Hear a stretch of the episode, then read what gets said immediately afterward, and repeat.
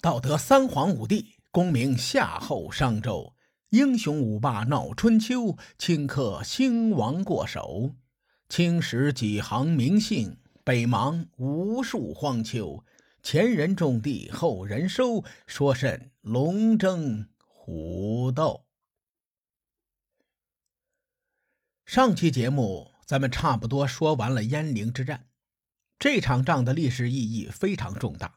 所以入选了晋楚争霸的三大战役之一。晋楚争霸一共十三场战役，晋国十一胜两败，占据绝对优势。而这三场战役分别是城濮之战、邲之战以及鄢陵之战。就这三场战役而论，晋国两胜一败，也是占据优势。不过，在上期节目最后，我提过一个观点：在鄢陵之战结束后，楚国没有陷入绝对的劣势。原因在于，鄢陵之战后不久，晋国很快就陷入了内乱。这事儿我得慢慢和您说。话说，在鄢陵之战结束后的那年秋天，晋厉公与齐灵公、鲁成公、魏献公。宋国大夫华元，还有诸国大夫在沙遂进行了会盟，商讨讨伐郑国的事情。尽管鄢陵之战已经结束了，但郑国并没有屈服于晋国的霸权，所以晋厉公呢商量着要把郑国打服。然而，这场沙遂会盟又一次暴露了会盟这种形式权力松散的弊病。其中，鲁国没有积极参战，相反，他们公然的打起了小算盘。此前咱们说过，鲁国在后期有三环专权，国君的权力被架空，而鄢陵之战后的诸侯伐郑事件是鲁国权力纷争最好的写照。当时晋国大夫细抽身为公族大夫。主管晋国与东方诸侯国的事务。此时，鲁国的大夫叔村侨如送了重金给细抽，并告诉细抽说：“我们鲁国的国君呐，想多观察一下局势，等晋楚双方分出胜负，我们再出兵。”叔孙侨如这么说，并不是为了替鲁国谋划。这老兄出身于三桓之族。帮列位回顾一下鲁国的三桓之族，有季孙氏、叔孙氏、孟孙氏这三个氏族。看名字就知道，叔孙侨如是叔孙氏的后人。这老兄胆大包天，他和鲁成公的母亲穆姜私通，而且一直想要除掉季孙氏和孟孙氏的后人，并且争夺他们的家产。当年。穆姜曾经跟这个叔孙侨如勾结，指使国君鲁成公驱逐季孙氏和孟孙氏的后人。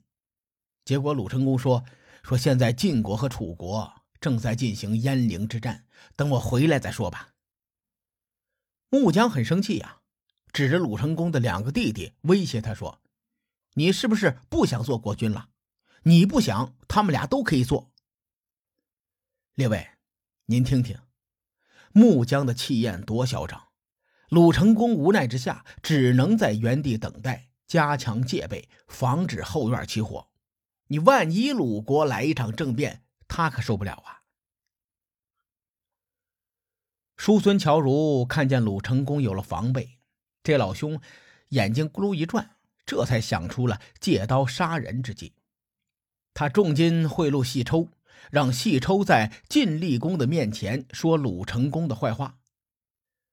按照江湖规矩，拿人钱财就得与人消灾。细抽果然在晋厉公面前诋毁鲁成公。晋厉公一怒之下，在杀碎会盟中没有召见鲁成公。直到此时，鲁成公才知道有小人作祟，挑拨鲁国和晋国的关系。但一时间又没什么好的办法，只好先自行回国。鲁成功心里苦啊，当然他也没地儿说理去，如今他在外得罪晋国，在内被权臣架空，那种滋味真是如人饮水，冷暖自知啊！思来想去，鲁成功觉得还是要抱住晋国的大腿。他为了改善与晋厉公的关系，让鲁国积极参与诸侯伐郑的战争中。说到这里呢，我和大家分享一个历史上的小细节，来说明。鲁国态度诚恳。话说，诸侯联军抵达郑国的国境西面后，没敢进入郑国，他们在郑国的国境以西驻扎，等着晋军的到来。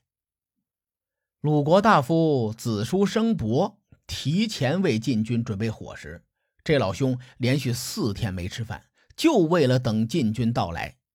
等晋军赶到之后，子叔生伯更是等到晋国使者吃完饭之后，自己才吃。列位，您看啊，这姿态，说一声卑微也不为过呀。此时晋军伐郑，只派来了部分兵力，以晋国新军为主，他们的主将是荀盈，这人是春秋时期晋国著名的战略家。他的父亲是荀守，是智氏家族的始祖，所以呢，荀盈又叫智武子。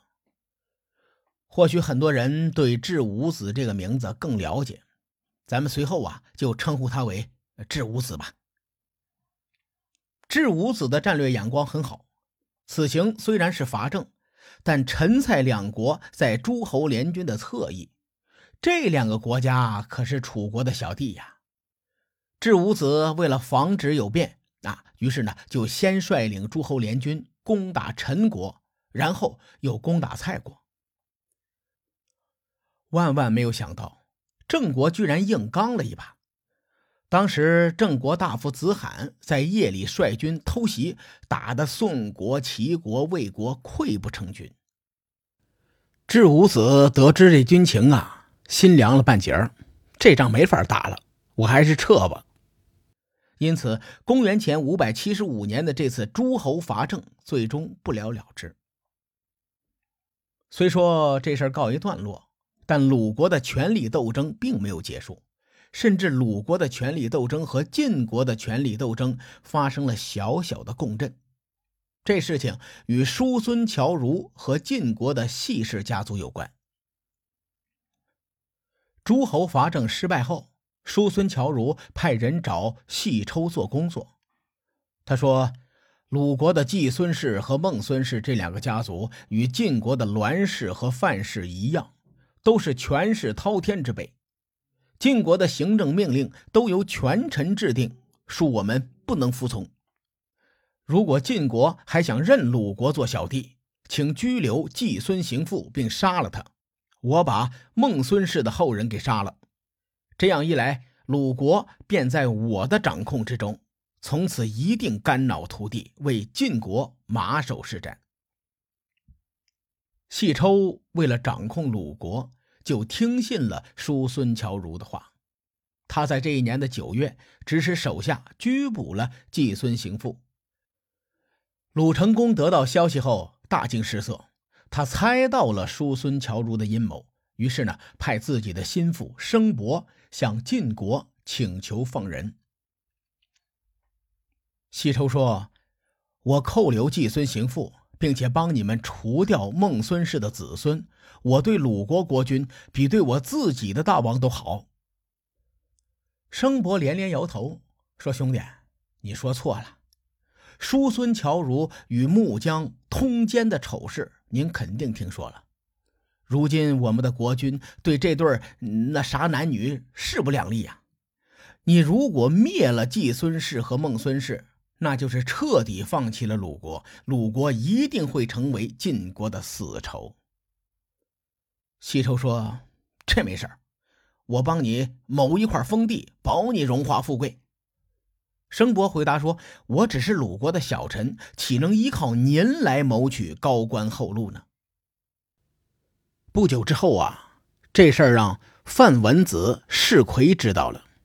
世奎对栾书说：“鲁国的事儿啊，咱们不能听从细抽的。我听说季孙行父在鲁国是两朝元老，而且勤俭节约，品德高尚，口碑比叔孙侨如好太多了。您作为中军将，需要权衡一下。栾书连连赞同，赦免了季孙行父，并且积极推动晋国与鲁国的外交关系。栾书的所作所为，出发点并不在于鲁国。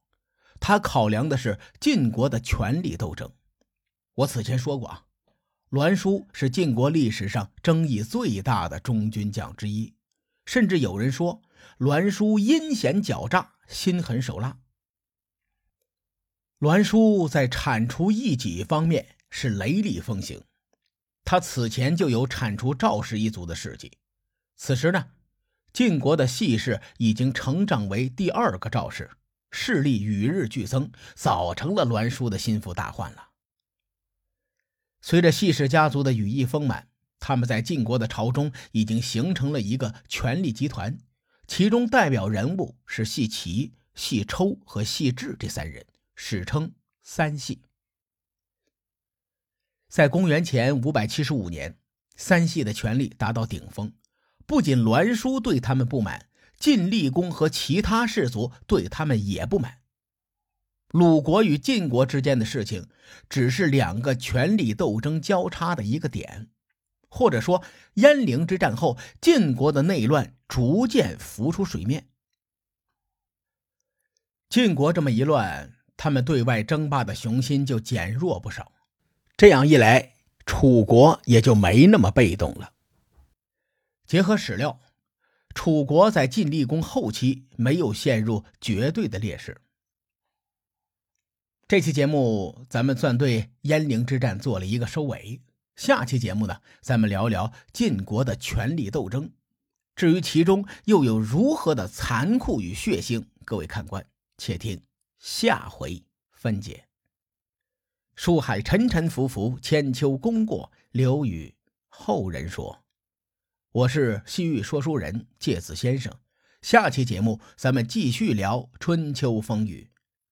更多精彩内容，请搜索关注微信公众号“伯乐灯”，与更多听友交流互动。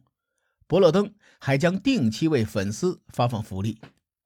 愿我们的存在让您对明天更有期许。咱们后会有期。